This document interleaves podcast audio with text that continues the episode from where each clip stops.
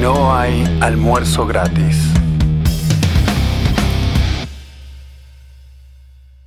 Hola, hola gente, ¿cómo están ustedes? Nosotros muy bien. Hoy nos acompaña, eh, va, hablo por mí, yo muy bien. Ahora me dirán ustedes. Nos acompaña en el estudio, acá mismo, nuestro gran amigo Ian, ¿Qué tal? ¿Todo bien, Marce? Bravo. Para hablar de lo que le apasiona, DeFi, finanzas descentralizadas. En particular, hoy vamos a tocar un tema que habíamos dejado medio colgado la vez pasada, que es Smart BCH. Ojo que te pibe sabe una bocha, Una banda, como dicen los como pibes. dicen los pibes. ¿Dicen así los pibes de hoy? Sí. Sí. Yo no quiero que me marginen los pibes de hoy. ¿eh? Yo soy boomer, pero. algo. Voy, voy calando alguna de las cosas que. Marian, ¿vos tenías algo que contarnos o tengo una. que- Tengo dos noticias, una buena y una mala. Empiezo por la buena. La buena es que para ponerle impuesto a Bitcoin no, que, no van a crear un nuevo impuesto. Pero la mala es que van a ponerle un impuesto igual utilizando un viejo impuesto, que es el impuesto al cheque. Así que a partir de ahora, todas las transacciones eh, que se hagan eh, desde un exchange o digamos todo lo que sea digamos de una empresa centralizado y qué sé yo va a tener su eh, participación O sea, hacia el Estado no voluntaria. cualquier persona que tiene, o entre comillas, digamos, tiene bitcoins o alguna cripto en alguna de estas plataformas, eh, al o que quiera comprar eh, o vender en alguna de esas plataformas, eh, va a haber un impuesto y se va a cobrar a través del impuesto al cheque.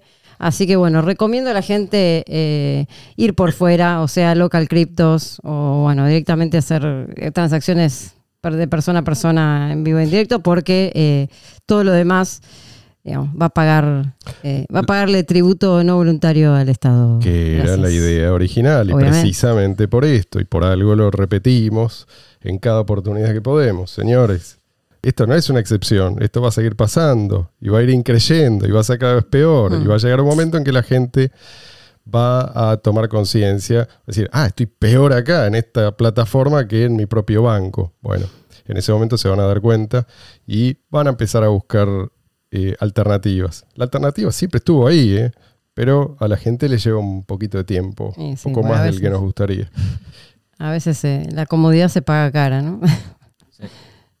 Leandro, vos Luis. Peraza, lo vemos a Luis que está, está en blanco y negro.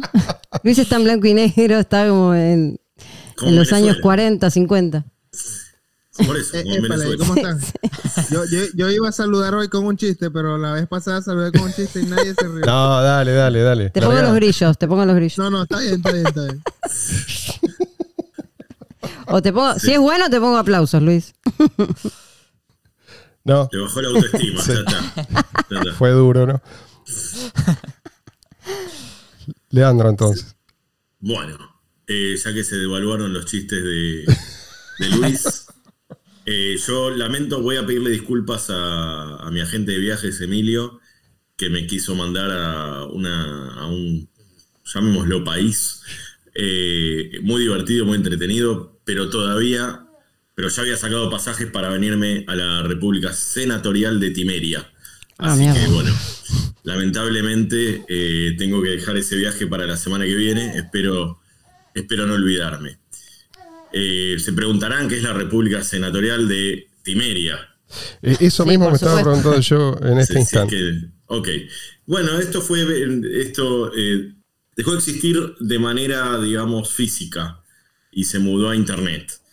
Eh, está en Cartagena, está en España, no en Colombia, Ah, en el sureste de España. Como a mí me gusta decir, en realidad limita con España. Y fue una idea de unos chicos de, de secundaria, eh, una idea libertaria, Ajá. Libertaria medio hippie igual, porque hablan de nación cultural, proyecto artístico, pero lamentablemente unos tibios eh, no tienen intenciones separatistas y nunca Mm. las tuvieron. Eh, esto fue hasta el 2012 que ellos habían dicho, bueno, toda esta zona, que es como una playa escarpada y montañosa, eh, la rebautizaron toda esa zona como Hermenépolis, que es como la capital de la República Senatorial de Timeria. Y después con todo el boom de Internet, más o menos en el año 2012, cuando ya Internet era algo muy, muy potente, eh, se pasaron a internet. Entonces intentan hacer todo su, su cultura y su, y su ideología. en otras palabras. Se separaron, se separaron del territorio físico. Claro. Sí, pero la idea es volver. La idea es volver y por si le faltaba, si le faltaba algo a España era alguien más que se quería independizar. Pues aquí estamos con la República Senatorial de Timeria. Vamos a, vamos, si es necesario, a las armas. Sí. Esto, esto Lo es algo. financiamos con DeFi. ¿m? Sí, por si muy alguien- bueno. Sí, sí, ese es el principal ingreso. Importamos. Importamos, Bueno, y con importamos eso, tokens. Smart Senator. con eso me das pie para empezar a hacer las preguntas que tenía yo anotadas para este chico. Este chico, primero quiero expresar mi, mi respeto. Yo creo que se merece el título de Buda de Criptolandia. Después, El Yoda. el, el Yoda, de después de haber tolerado, no sé si lo escucharon, pero... Somos más flaco que el Buda igual. Una, una vez más participó de un debate en el cual fue agredido injustamente y en reiteradas oportunidades, pero se mantuvo incólume. ¿Cuál es tu secreto, Ian? Los ansiolíticos, el, yoga. Hago fasting.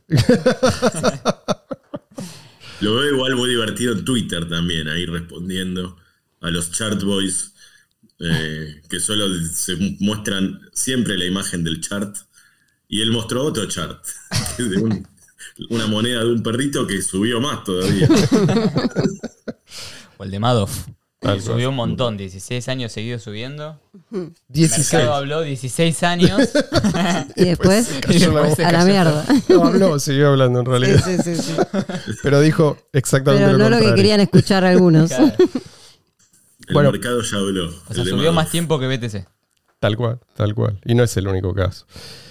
Bueno, para empezar a hablar eh, del tema que hoy nos convoca, Empecemos por los principios, ¿no? Con definiciones. Más Ah, o menos, algo así. no vayamos tan, al principio. Esta es No, la no, pero- segunda parte. Pero ¿qué es? ¿Qué es el ¿Qué es Smart Decir? Yo sé, a ver, Ethereum, si decimos Ethereum, la gente más o menos sabemos a qué nos referimos o tenemos que explicarlo. Eh. Tres palabras. Explica en tres palabras. y sí. podemos explicar que usa un distinto modelo que, que Bitcoin. O sea, no usa UTXO, usa un modelo de cuenta igual que SmartBCH. Y tiene lo que se llama una máquina virtual, que es básicamente donde corren los contratos inteligentes, que te deja lograr mayor complejidad de contratos de una forma más sencilla que con BTC o BCH.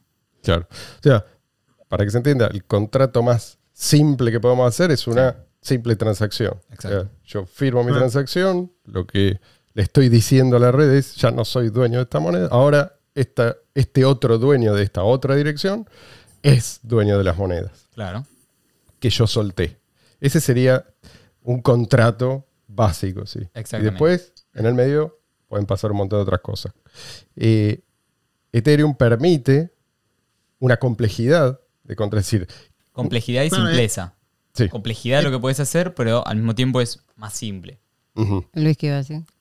O sea, básicamente Ethereum es presentado como algo diferente a, a Bitcoin. Bitcoin se supone que es dinero, tal y como lo presenta Satoshi Nakamoto, y Ethereum se presenta como una computadora, una especie de computadora descentralizada, así todo. O sea, Claro, pero sin, sin la transmisión de valor no tiene mucho sentido, Claro, ¿sí? porque claro. estos contratos en realidad, en definitiva, lo que hacen es decidir hacia dónde va la unidad que es el Ether, Claro. Exactamente. ¿No? Me pasa que originalmente estaba pensado, lo- Vitalik lo pensó para hacerlo sobre Bitcoin y Sí, sí. lo- lo- le dijeron de ninguna manera. Entonces hizo una moneda aparte, hizo una altcoin que no sé para. En un momento a vos te hinchó las bolas Ethereum. ¿Por qué no contás qué es lo que pasó? Eh, yo estoy hace bastante tiempo invirtiendo en DeFi y en Ethereum. Y desde que salió Smart BCH, hace un mes y medio, dos meses, progresivamente me fui prácticamente el 100% de Ethereum y me fui como siempre te vas puteando a Vitalik. Porque, claro, tenés liquidez en un pool, sacarla, 120 dólares. Claro. Hacer el swap, 100 dólares. Eh, 100 dólares. Te, te despluman por todos lados. Los que hacen minería también. Claro. Sí, te vas puteando, es la verdad. Todo es caro. Y eso si agarras la blockchain tranquila. Claro. Con la última semana. actualización, los fees no bajan. No bajan. Un swap sale menos de 80 dólares, no lo puedes conseguir. ¿Y hay algún plan para corregir estos? Sí, ellos si quieren cambiar a Proof of Stake, en el año 2036 sale la beta. Porque están hace 5 años. Sí, sí, de yo esto. desde que prácticamente... Faltan Desde, 18 meses. desde que arrancó. Sí, sí, no termina nunca. Y, y bueno, y eso sin tener en cuenta. ¿Por qué es malo la- Proof of Stake? la- Pero bueno. La pregunta es, si funciona tan mal, ¿por qué hay gente, no sé, por ahí vos me decís que este proceso ya empezó, eh, de huida de, de Ethereum? Digo, ¿por qué la gente sigue usándolo? Yo, yo creo que primero que nada no hay una, no hay una competencia. Eh, primero que ya tienen el efecto de red y la base de todos Eso los lo protocolos. Eh, pis- lo pisaron primero, pisaron fuerte, tienen mucha comunidad. Pero tampoco hay una competencia muy, muy definida. Tenés Binance, que es centralizado. Tenés Cardano, que no hace nada. No hay un solo contrato de DeFi. Eh, inclusive tienen problemas que no, no puedes hacer más de un swap por blog. Es un desastre. Están hace 80 años con papers y lo único que llegaron es a nada. Eh, después tenés Solana, Avalanche, todo esto que son puro humo y tambores. Y no queda nada. No, no, no hay competencia de Ethereum. Es decir, que la gente usa alternativas, pero las alternativas... No hay alternativas reales. Sí. Vamos a, ser, vamos a ser sinceros. Solana tiene 70% de los Solana, lo tiene la Fundación Solana. Avalanche, el 50% se preminó en el primer bloque. O sea, no hay, no hay una competencia seria, descentralizada, de verdad, a, Smart- a Ethereum, salvo realmente SmartBCH. Pero vos estás hablando igual de la gente que sabe y que entiende, pero digo, generalmente el público general, por llamarlo de alguna manera, Sí. lo que hacen es más que nada usarlo como una moneda cualquiera, como cualquier otra moneda digital. La compran y esperan que suba el precio y si sube la venden. O sea, creo que eso es lo que hacen eh, principalmente. En Ethereum, muchos usan eh, DeFi en Ethereum. ¿eh? Pasa que cada vez la barrera está mucho más alta. O sea, no puedes entrar a jugar con 100 dólares, no existe. No, porque a lo primero que quieras hacer, perdiste los 100 dólares. Claro. Sí, sí, sí, sí. Y además, sí, sí, todo, todo te implica un riesgo sí, encima. O sea. Sí, y eso si la cadena está tranqui. Si pega un pico, no puedes hacer nada. Sí, sí, prácticamente se frena, eso ya lo hemos visto. Yo creo que estamos, en este momento estamos como en una- un momento de lucha de estándares. No está muy claro qué es lo que va a pasar. Si es que va a emerger un ganador Sí. o quizás van a haber distintos estándares conviviendo y de qué manera. Es como que no, no se sabe. Digo yo, vos pensás que va a haber un ganador y en qué, en qué se tiene que destacar para eventualmente convertirse en ganador. Hoy- Hoy se habla mucho de esto de la interconectabilidad entre las Sí. distintas blockchain y bla, Sí. bla, bla. Pero el tema es que esto es lo mismo de siempre. O sea, si tu base, tu layer 1 es cara, Hmm. ¿Qué importa la interconectabilidad con otra blockchain? Es lo mismo. Si no puedes usar la base 1, jamás vas a poderte conectar con nadie. Entonces se van a poder conectar, si se quiere, las baratas y rápidas, por lo menos. este, entre Claro. Smart BCH y Binance Smart Chain, si querés. Pueden llegar a saber un, un puente en algún sentido de liquidez y bla, bla, bla. Pero con Ethereum no puedes porque los fees son tan altos que no, no Claro, tiene que vos lo que eso. predecís es que a la larga, si Ethereum sigue así, va a terminar marginado. Y, o sea, no, no va a poder hacer todo esto que se habla hoy en día. Por ejemplo, hay, hay blockchains como Polkadot y todas estas que se basan en que son el, el conector entre blockchains, básicamente. Pero el tema es que no, no te puedes conectar si vos andás mal, ¿se entiende? O sea, Pero no- una pregunta. Mm. ¿Por qué se mantienen los fees tan altos? O sea, ¿cuál es el, el fin? ¿En Ethereum? Sí. No, no es, no es un fin, es un resultado. Claro. Es un resultado de un mal diseño. No, no es que. Esto es como, como en el caso de BTC. La diferencia entre Ethereum y BTC es que en Ethereum por lo menos están buscando soluciones. Es muy difícil porque ya partieron Sí. ¿sí? de un mal diseño. Entonces, pero por lo menos están. Y te dicen, o sea, en la hoja de ruta está, bueno, en el año tanto vamos a alargar tal supuesta solución, ¿sí? o una segunda capa que va a resolver todo lo que no resuelve la primera. Eh, Sí, hay segundas capas. pero digamos que por lo menos El tema es que si te anda mal la primera capa, Eh, ¿qué importa la segunda? está claro, capa? no puedes conectarte nunca con la segunda. hay, hay distintas propuestas, pero está la intención de Sí, resolverlo. sí, sí, siempre se busca. Pero pará, pará, pará. Una hay dos cosas acá. Un- un- dos planteos. Medio Doña Rosa. Después la vamos a dejar hablar si, si aparece. Primer planteo, a ver. BTC ah, tiene un fin, además, no solo un mal diseño. O sea, te lo dicen ellos. Quiero oro digital. No quiero que sean transacciones pequeñas con Sí. esto. O sea, te- Claro. está ese fin. Y, y segundo, si, si otros lo pueden hacer, como Smart BCH, ¿por qué ellos no? Sí, pero, Son menos. pero- pero Porque es- está no ese puede, fin, básicamente. está ese fin, pero es incoherente, porque ese oro digital, eh, que es en lo que vos querés que se convierta, no va a llegar a ser tal, porque vos, si tenés el número de transacciones restringido en la cadena de bloques de Bitcoin BTC, no vas a tener mineros incentivados para proteger esa cadena de bloques. No, eso lo entiendo, Entonces- pero ese es el fin de ellos. ¿Por, por qué en Sí. Ethereum, ¿Por qué en Ethereum no simplemente agranda el tamaño de bloque? Ah, ah, ah, está bien. Claro, esa es una. esa Por eso yo digo que hay una diferencia. O sea, en un caso es un diseño deliberado para impedir Sí. que la cadena de bloques escale. En el otro caso es un mal diseño. ¿sí? Es decir, eh, Ethereum aspira a hacer un montón de cosas y aspira a que cada nodo verifique absolutamente todo lo Sí. que se hace. Y eso es algo que, bueno, se, se vio con el tiempo que estaba mal pensado de entrada. Ok, entonces se basa en un error. Entonces Es- digo, ¿por qué no copian lo de Smart BCH ¿Por que igual lo iba a explicar Ian? Sí.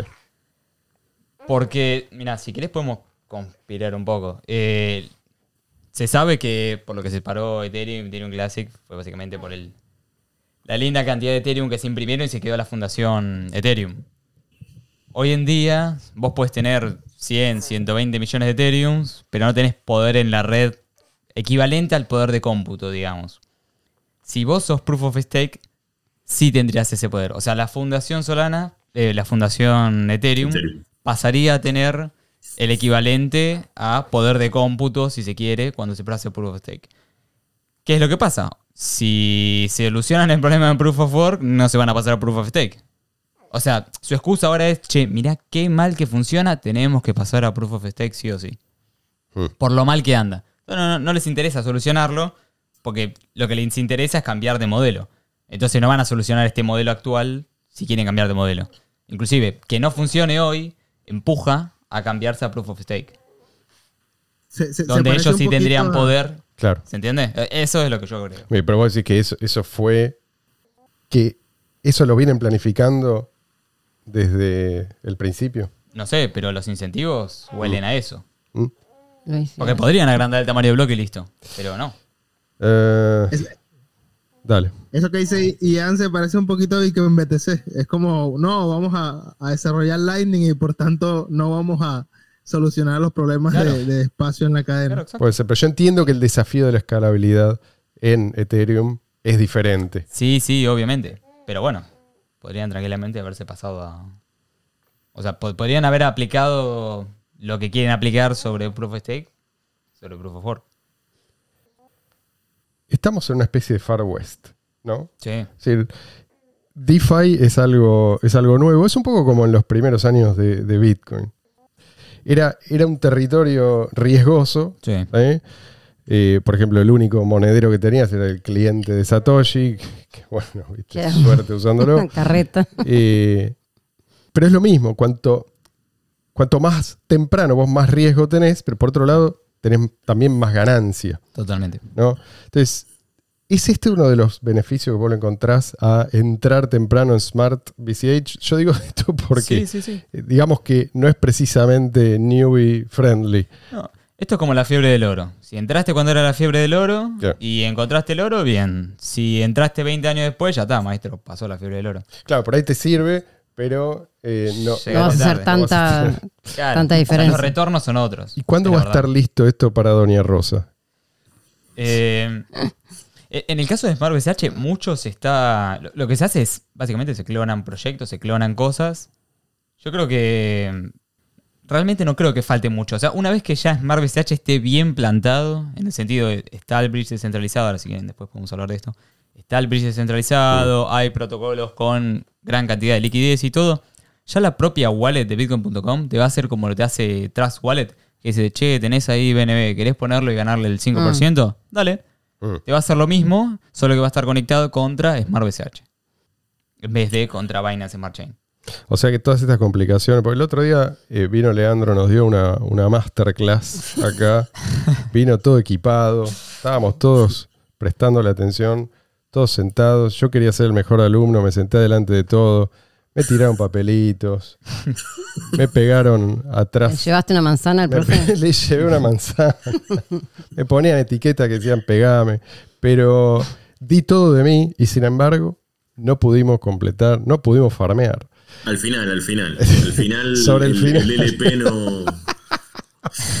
Entonces, yo esto no se le Me recomendaría. echaron, me echaron del instituto. No, el tema es que es- hay que hacer varios pasos, muchos de los cuales si te equivocas un numerito se te va todo, o sea, no te no puedes seguir adelante. Son, son varias cosas que no, no está, digamos, un botón, un dos botones, tres botones y ya está. O Sí, sea, te- tenés tenés, que, que... entender lo que haces. Una vez que lo entendiste, ya. ya obvio, está. obvio. Pero bueno, Hay para el, códigos que no sabe dónde sacarlo, sí, pero el principio Claro. es muy complicado y Sí. después van surgiendo cosas, por ejemplo, yo lo llamo fallas, que no son fallas, son quizás cosas que por ahora son normales, que es como que no podés ver el token. O sea, vos hiciste un token, pero no lo podés ver. Mm. eh, en- Pero esto en- pasa en Ethereum también, ¿eh? No, no, está bien. No, yo no usé la de Ethereum, yo te digo la de. La idea es obviamente simplificarlo. Sí, Entonces, sí, vos lo que tenés en Ethereum son una- eh, billeteras que, nada, simplemente dice, che, tenés Ethereum, te dicen, ¿querés hacer lending? Sí, te conecta con algún protocolo que haga lending y listo. Claro. Claro. Se simplifican. Sí, pero bueno, digo, eh, es algo que es muy complicado, seguramente, obviamente, porque están pañales. Igualmente es recomendable absolutamente entrar, usarlo, como dijo Ian, porque Sí. está- siempre es mejor agarrarlo primero. Funciona, a mí me está funcionando. eh, ya me estoy por comprar un- una o dos islas. Y, eh, este, así que vale la explicación hoy y vamos a tratar de hacer eh, traducción simultánea. Vos, Ian, eh, te pregunto esto y después vamos de lleno a lo que quedó pendiente de la vez pasada. ¿Vos qué, qué le recomendarías a la gente, al común de la gente? El tipo que está dispuesto a hacer un pequeño esfuerzo, a dedicarle 10, 20 minutos y una vez que lo tiene funcionando, ¿qué, qué porcentaje de un, llamémoslo así, portfolio te- a vos te parece razonable que esté invertido en DeFi? Hoy en día, ¿no? Como están las cosas. Sí, la, la verdad que depende cuánto riesgo querés asumir, ¿viste? Claro. O sea, yo, yo te diría, si vas a hacer farming, que es por lo menos lo que más se puede hacer ahora y lo que más rinde en Smart BCH, no pongas pirulo contra pirulito, Claro. poné por lo menos BCH contra algún token de protocolo o Flex USD, por ejemplo, que es un stablecoin. Claro. Y ahí te mantenés en lo más eh, serio de, de lo que hay. O sea, no vayas por memes y esas cosas. claro, porque hay, pero no vayas por ahí, no te conviene. Perdón, perdón. Even, ¿qué opinas de Even? El que quiere farmear con entre No, Even, eh, Even y- sí, Even sí. Even es el, es el token de gobernanza de la DEX. O sea, Del exchange descentralizado. claro. Exchange. Es como el UNI de, de, de Benswap. Eso sí. Estoy bien entonces. ¿Quieres saber si hizo las cosas bien? Invertí, invertí el 89%, ¿hice bien? Hipotequé la casa. Tenés que endeudarte, Leo, ahora. Apalancate. Pi- Pido un préstamo en el banco. Sí, dale, dale. Cinco mil Debe ir con todo. Si no vas con todo, no vale. Una cosa que me preguntan mucho y que ve- veo que la gente pregunta es NFTs. Yo no sé si esto tiene futuro, si esto es una moda, pero me parece que... NFT significa Non-Fungible Token. Explica. Exacto. Sí. Expliquemos, porque si no la gente no sabe. Para eso lo trajimos a Ian. Explica, Ian, explica. Bueno, en eh, los NFT básicamente son, si querés, tokens que no pueden ser divisibles y son únicos, básicamente. Claro. O sea, es, un, Es algo, como- un algo único. Sí, sí, sí. Como comprar una pieza de arte Claro. que no se puede copiar. Claro.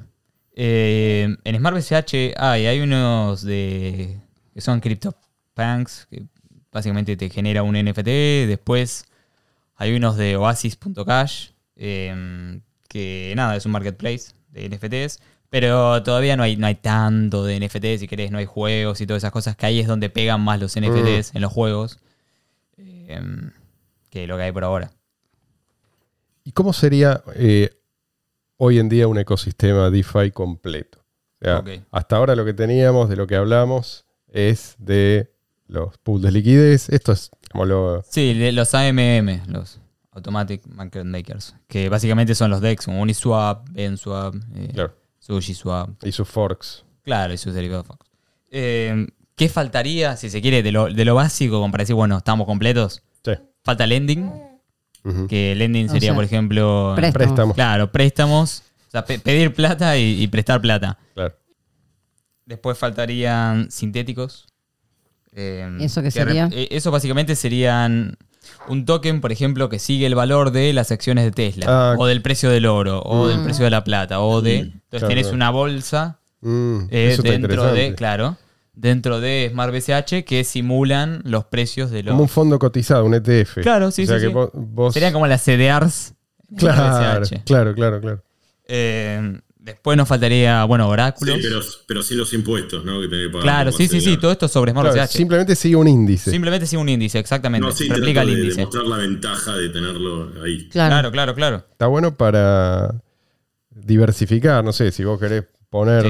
un porcentaje en metales preciosos, podés. Inclusive lo que se arma son índices que tienen, por ejemplo, no sé, 50% oro, 50% plata. Claro. Y claro. compras un token que equivale, Que que, sigue a esos dos índices. O un token, por ejemplo, que sigue el índice de las tres tokens de exchange descentralizadas más grandes de Mm. Smart BCH. Mm, Eh, Eso ya está en Ethereum y ahora vos decís Claro, que faltaría sí. en Smart BCH. Sí, sí, eh, todo esto es progresivo. O sea, probablemente esto de índices que tienen porcentaje de distintos activos no va a pasar hasta que tengas por lo menos distintos activos que, que funcionen. O sea, una vez que ya tengas distintos lendings y, y DEX y todo esto con más volumen, ahí sí probablemente salgan estas cosas.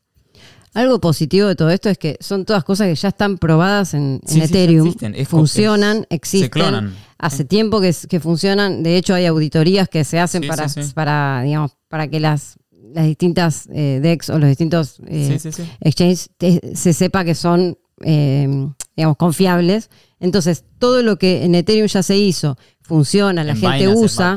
Bueno, todo eso ahora pasaría a hacerse en Smart BCH eh, con la ventaja de que Smart BCH tiene unas comisiones de, o sea, despreciables. Entonces, todo lo bueno de, de Ethereum pasa a Smart BCH con, eh, sin todo lo malo de Ethereum. digamos. Exactamente. Y con el respaldo de Proof of Work. Claro. Exactamente. Claro. Después, bueno, que lo sin que la faltaría- amenaza de pasar a otro pasar a Proof of, Proof of. Stake por lo menos. por Claro, ahí. exactamente. Después, bueno, quedarían los oráculos, que es básicamente, si querés, un- una fuente descentralizada de, de los precios de las cotizaciones de las cosas. O de información, no Claro, falta que sea sí, cotización, sí. puede ser, un, puede ser la temperatura en algún momento. Exactamente. Eso, después probablemente eh, los, los Volt, que básicamente lo que hace es, por ejemplo, vos tenés un PCH y decís, bueno, quiero invertirlo en lending. Y te dicen, bueno, vos compras este Volt, que equivale a BCH, invertido en el, que, en el lending que más paga. O sea, en el lending más vas simplemente corriendo la liquidez al que mejor paga y es más seguro. Mm, Se optimiza tus ganancias, si querés. Eh, y eso sería lo básico. Si querés un stablecoin, O sea, es como, sería como automatizar las inversiones. la claro. búsqueda de máximo rendimiento. Claro, exactamente. Filtra lo que es eh, serio y dentro de eso simplemente va moviendo la liquidez donde mejor pague, que más pague y todo. Y esto, esto existe, Existe, sí. Existe no todavía en Smart BCH. Claro, en Ethereum existe y existe hace rato. Sí, inclusive se conectan con las DEX. Por ejemplo, eh, Yearbolt está conectado con, con SushiSwap Ajá. y con Compound y todos estos. Oh. Hablaste de sushi, hablaste de sushi y cayó la señora, mira. Y acabo de invertir 152 pesos ¿En qué? en DeFi. ¿En panqueques? Me deja, me a mi hijo que lo hiciera. Te- Hay, hay algo que me gusta acá en la página. La lotería. Quiero jugar a la lotería. Daniel Rosa juega a la quiniela todos los días. ¿Por qué no va al bingo? La quiniela de Mar SH. Se puede, lo, lo peor es que se puede. Lo tenés en Benswap, sí, tenés ¿Sí? lotería, sí, sí. Uh, lo listo. Ya está. Es un match hecho en el cielo. Va con los ruleros. No hace falta. ¿Puedo jugar a la lotería? No, puede, no tiene que salir para ir al bingo, se queda en la casa y juega a la lotería ahí. ¡Me encanta! No, no tiene que ir a la peluquería, nada. Gracias, doña. Está bueno ese, Le ponemos el efecto para, para no escucharla más. Para hacerla desaparecer. Eh, bueno, entonces estábamos hablando de todas estas cosas. Todo esto que vos mencionabas Sí, ya se puede usar. ya existe. ¿Cuán seguro es? Por, ej- por ejemplo, a mí me interesa esto, esto que vos dijiste, lo de cubrirse, diversificar usando, como dijiste, sintéticos. Sí, sí. ¿eh? ¿Cuál sería el riesgo ahí? Yo, ¿quién tiene que caer para que desaparezca el capital? Eh, Te maté. Mira, básicamente lo que, lo que se usa, por ejemplo, esto se usa en las DEX, es lo que se llama time lock, que mm, vos los cambios que haces tardan tres días en aplicarse. Entonces la comunidad, por ejemplo, tiene tres días o más en darse cuenta de si vas a hacer un cambio para chorear guita o no, por ejemplo. Entonces después lo que haces es crear el proyecto, si querés hay una billetera de, que, que es la que hace el, el deploy del, No, pero del no, contrato y después vos delegás eso a un contrato inteligente, delegás la llave. Asumamos Sí. que Tenés tres días para salir corriendo si querés. En sea, el peor de los casos. me advierten y Sí, tengo sí. tres días para moverlo. Claro, exactamente. O más, ¿no? Depende de cuánto esté puesto el time lock. O sea, vos- todos los cambios que hace el desarrollador tardan tres días en aplicarse. Cuestión de que si ahí va a hacer algo malo, la gente se da cuenta. Eh, eso es, por ejemplo, un- una forma que... que Si se- hay que alguien atento, ¿no? Claro, exactamente. Sí, siempre suele haber gente atenta. Mientras más volumen tiene, más gente atenta hay. Mm, claro. sí. Eso, queda tranquilo. El Claro, interés de, no perder todo Sí, sí, va, va en paralelo, sí. Y claro. Y así, bueno, pro- probablemente, por ejemplo, el que arme estos índices eh, que tienen distintos colaterales, él cuando hace un cambio y de repente te pone una moneda trucha en un porcentaje de esto, o una moneda que no tiene sentido para inflarla, eh, tenés tres días para darte cuenta. Sí, sí tienen tres días, ¿no? Capaz lo tienen cinco días, una semana, lo que sea. Eh, tendría que ser hablando- eso o que haya un error en el código Sí. posible de hackeo. Mm. Pero bueno, ahí ¿Cuáles entra las auditorías. Pero de, de buena, poner, pongamos, asumamos buena fe. Sí.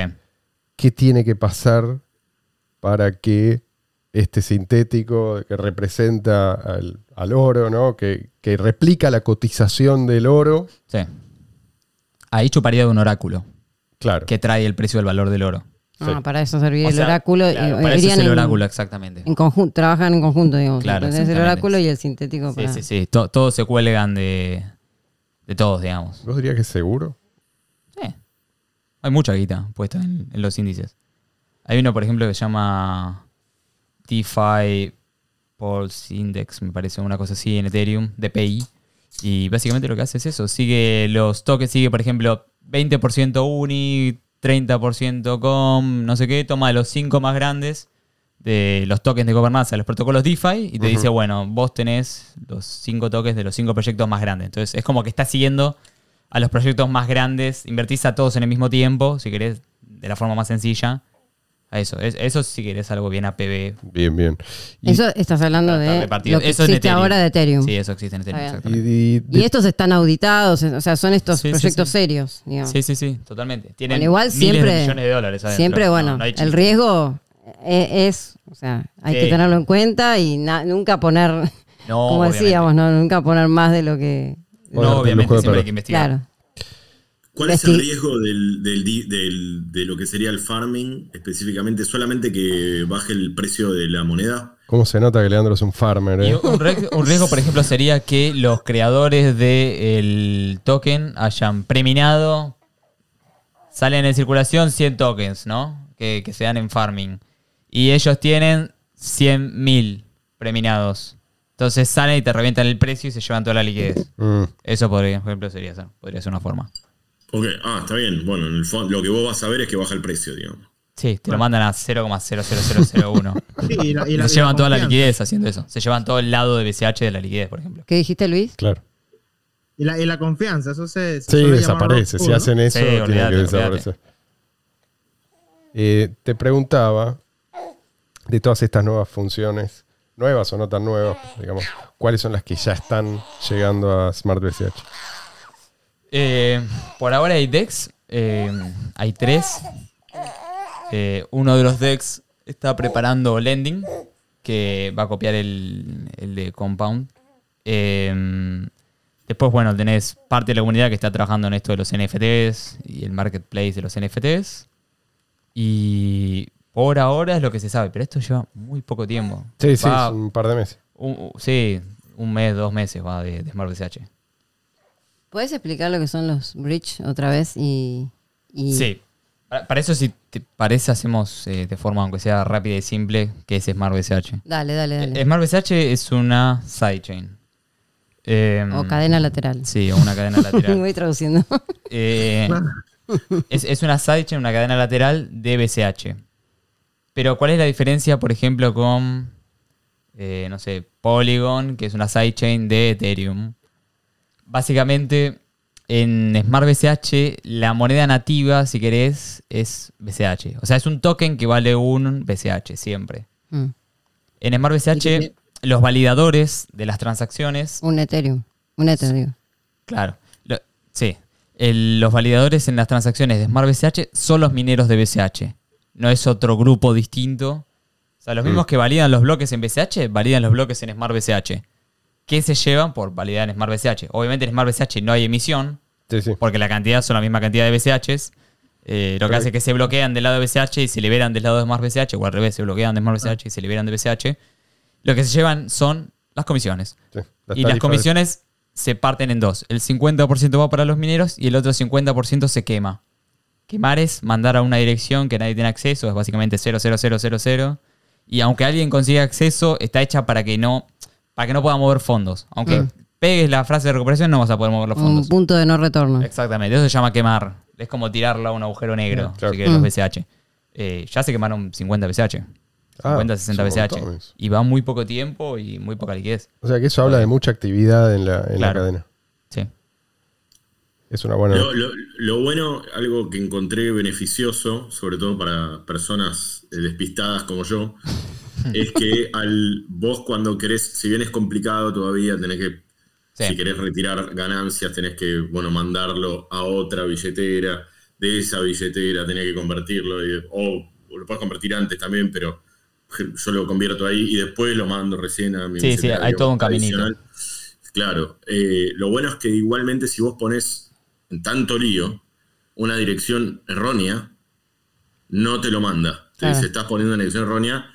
¿Cuántas veces la gente perdió plata así? De hecho, Marcelo, te acordarás, yo perdí 50 dólares. Te mandé una dirección PTC Sí. y me- pidiéndote BCH y ahí están, Recuerdo. todavía están buscando la, la cadena. Recuerdo el episodio. Era, era- era la época en que la dirección no, No reconocía, estaba, no estaba la nueva, o, o por lo Nuevo menos formato de. El nuevo Estaba La, la formato apariencia era la misma. todavía no, no, no se usaba ampliamente. Entonces eh, podías, era más fácil confundirse. digo. Ok. Bueno, entonces eh, seguimos con el glosario. Sí. Perdón, el bri- eh, te- Mariana preguntaste acerca del bridge, Sí. o el puente. Sí. Pero, Pero vos espera, ibas espera. a hablar antes de el bridge descentralizado, que esto es como Claro, un gran claro. paso que todavía tiene que darse. Sí. Ahora terminemos más o menos de Dale. entender qué es Smart BCH, por qué, y ahí pasamos si querés al bridge. Eh, ¿Qué lo diferencia de, de Ethereum? Bueno, está sobre BCH, o sea, las comisiones se pagan en BCH, muevas el token que muevas, las comisiones se pagan en BCH, o hay una demanda de BCH ahí. Es proof of work, no es proof of stake. No hay que hacer staking, simplemente tenés que ser minero para ser validador, no tenés que congelar monedas, no es requisito. No hay obviamente preminado ni nada, son los mismos los BCH. Eh, es mucho más escalable que Ethereum. Hoy ya es 18 veces más escalable que Ethereum. ¿Por qué? Bueno, parte de las, las novedades que trae Smart BCH son muy técnicas, pero tiene optimizaciones en lo que se llaman las librerías. Vamos a dejarlo ahí porque si no, Hmm. tenés como 6, 7 optimizaciones distintas y no salimos más. Eh, pero eso es lo que permite que el costo sea mucho más bajo. Eh, después, bueno, tiene el mismo modelo de cuenta que, que Ethereum y tiene lo que se llama Ethereum Virtual Machine, que es que los contratos inteligentes tienen compatibilidad, si querés, con Ethereum. O sea, por eso puedes traer proyectos. Claro, usar Se el mismo escriben lenguaje. el mismo lenguaje de programación, Solidity, importante. y corren en lo que se llama la misma máquina virtual. Y Por eso se puede esto- copiar lo que ya funciona en Ethereum y pasarlo a esto y, Exactamente. y tener todas las ventajas Sí, de sí, lo, lo ajustás BCH. para la red, lo, lo ajustás para Smart BCH y salís. Y listo. Exactamente. Y después, bueno, ahí viene el tema del bridge.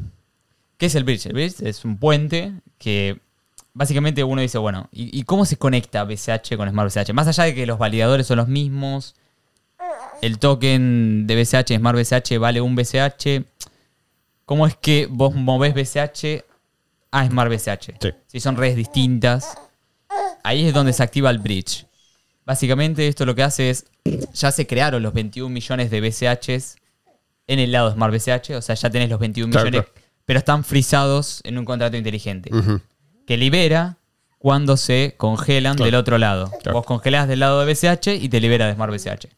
Esto por ahora, el que se está haciendo cargo es una empresa que se llama Coinflex, que son los mismos de, de Flex USD. Son los que se están encargando del bridge. Después tenés un montón de bridge. ¿eh? Te- Tenés varios, inclusive descentralizados. Tenés Atomic Swaps, que funciona con Smart BCH. Tenés Hybrix, tenés varios eh, que te permiten hacer, si querés, una especie de swap de un BCH por un Smart BCH. Pero el bridge en sí lo tiene Coinflex hoy. El chiste es que dentro de dos meses más o menos, en dos, tres meses, lo que están viendo los mismos desarrolladores de Smart BCH van a sacar un bridge descentralizado. O sea, va a ser un contrato inteligente de un lado y del otro. Entonces no hace falta una empresa en el medio aprobando los intercambios. Igualmente, por ejemplo, si, si decís, bueno, Coinflex de repente quiere liberar los 21 millones del lado de Smart BCH y los, valida- los validadores, los mineros, simplemente pueden rechazarle las transacciones. Claro. O sea, no, no tiene por qué haber un... O sea, no es que son dueños Sí, de, sí, de la red, Sí, sí. Simplemente tienen las monedas. Por eso es importante Proof of Work. Claro. Esto se pasara en Proof of Es Stake, como- ellos harían lo que quisieran porque tendrían no Es solo las monedas, sino el, staking. Claro, digamos. es un límite al poder de. Exactamente. Y esto cuando venga el bridge descentralizado, la gente de Coinflex ya dijo que va a mover sus los BCH que tienen congelados, los van a congelar en el bridge de los dos lados. O sea, se va a mover toda la liquidez de, de los BCH. ¿Ese es el que se llama CoinFu? O sea, para. ¿O ese es No, otro? ese es un DEX. Ah, un Eh, ¿te DEX. vas a ahorrar un paso? el- lo que se llama Gate, claro, sí, entrar a Smart BCH Ah. y salir va a ser mucho más fácil. Vos vas a entrar a una página donde le pones esta dirección, te dice mandalo acá, lo mandás, se bloquea en el contrato y te recibe del otro lado. Y lo mismo al revés. Esto Ok, necesita todo del lado de. BCH, capaz tarda un poco más. Porque te- es decir, Y no eso sé, también- seis, vali- seis confirmaciones, por ejemplo. Y con eso te liberas de los límites también, ¿no? Ya, ya está. Ya con eso, Digo, 100% porque descentralizado. hoy en día no hay un. Si vos tenés que entrar vía Coinflex, ¿no hay un límite para retirar también? Sí, a, a ver, Coinflex se supone que en el medio, hasta que esto salga, va a sacar una versión sin necesidad de tener siquiera cuenta de Coinflex. Mm, Simplemente hacer una página donde mandás y sale. Ah, sí, sí, sí. Sí, eh, eso es lo que prometieron. También van a sacar su DAO en, en Smart BCH. Hasta que salga el, el bridge descentralizado. Eh, me perdí la pregunta. Digo, si hoy en día no hay un límite Ah. para, para retirar, Sí, que sí, eventualmente Lo- con. Claro, lo, lo bueno de, de Coinflex, si querés, es que no pide Know Your Customer. No te pide datos. Usuario y contraseña. Inclusive te deja, si tenés eh, Metamask con Ethereum, eh, va, o lo cambias a la red de Ethereum Explica y lo que es tocas Metamask. crear y te creas una billetera Sí. con la billetera de Metamask de Ethereum. O sea, no hace falta ni loguearte, nada. Simplemente conectás con Metamask y ya es como si tuvieras una cuenta ligada a tu cuenta en Ethereum. Metaca-. Metamask es una billetera. claro, Metamask es Sí. una billetera. Pero igual ese límite está vigente, a- aunque no te pidan otros datos. Claro, tendrías que armar distintas cuentas, Distintas cuentas para cada usar el vez, límite. claro, Sí, claro. sí. O sea, podés sortearlo relativamente Claro, fácil. sí, el, el aclaremos. descentralizado libera todo, al 100%. Aclarar que Metamask que es la billetera, que es una Sí. extensión.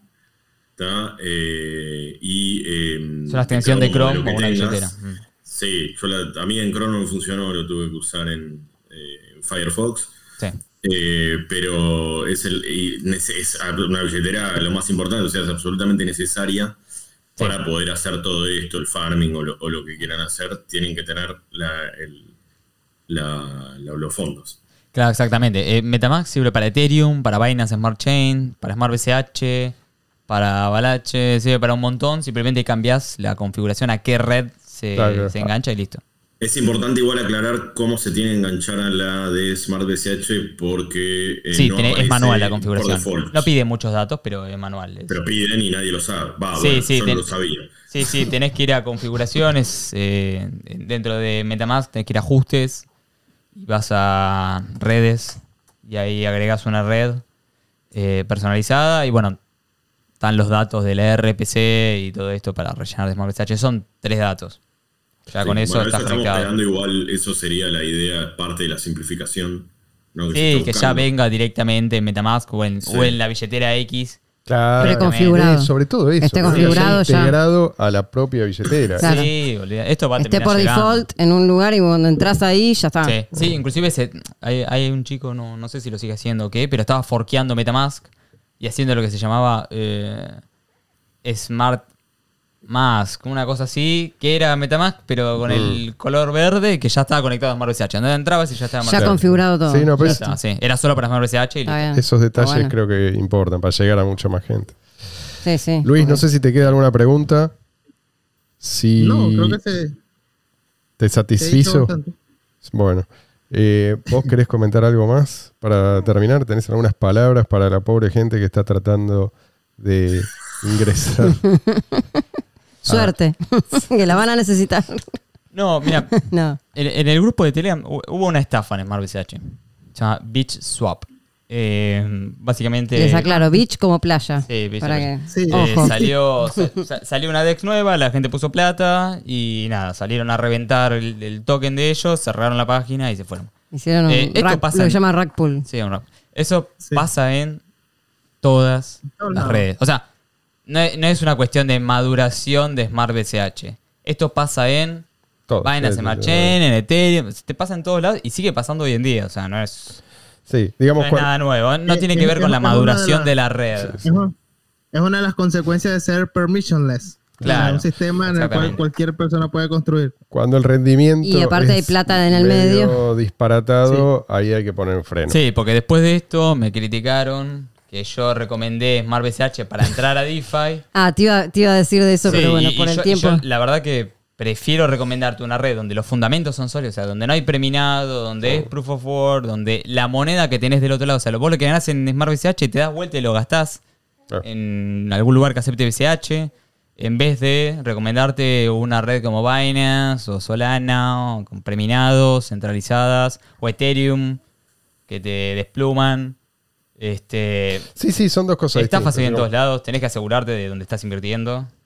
Sí, sí, sí, desde ya. O sea, eso, eso no. Pasa en todos lados. La crítica fue, en realidad, eh, que vos habías recomendado empezar por Smart BCH y lo que decía uno de los chicos del grupo era, mirá que eh, todo el DeFi de Ethereum tiene mucho tiempo ya de que está Sí, comprobado que funciona, que es serio, que está auditado, qué sé yo, y esto es nuevo, entonces ¿cómo, cómo vas a recomendar algo tan nuevo habiendo otras cosas que ya están probadas y qué sé yo? Pero bueno, lo Pero que... para mí los, los fundamentales pesan. Claro, Pa- claro, Yo no te claro. voy a mandar a Binance, ¿me entendés? Porque mañana Don Binance te encuentran que, no sé, Juan Carlos Binance. claro.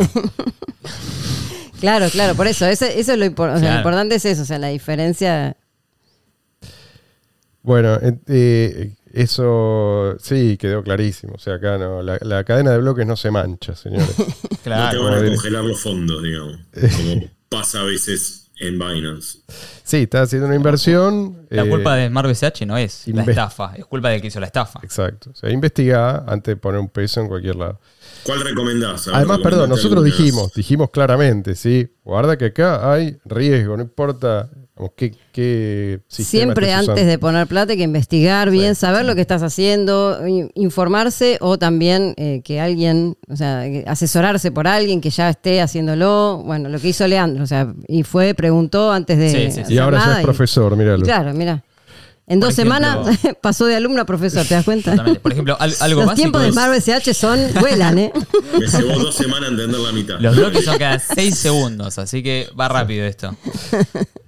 Señores, bueno, muchas gracias por estar ahí, gracias por su apoyo, gracias por su compañía, sus comentarios también, sus sugerencias. Nosotros estamos atentos a ellas. Tengan, tengan ustedes un buen día, gente. Cuídense, será hasta la semana que viene. Chao, hasta luego.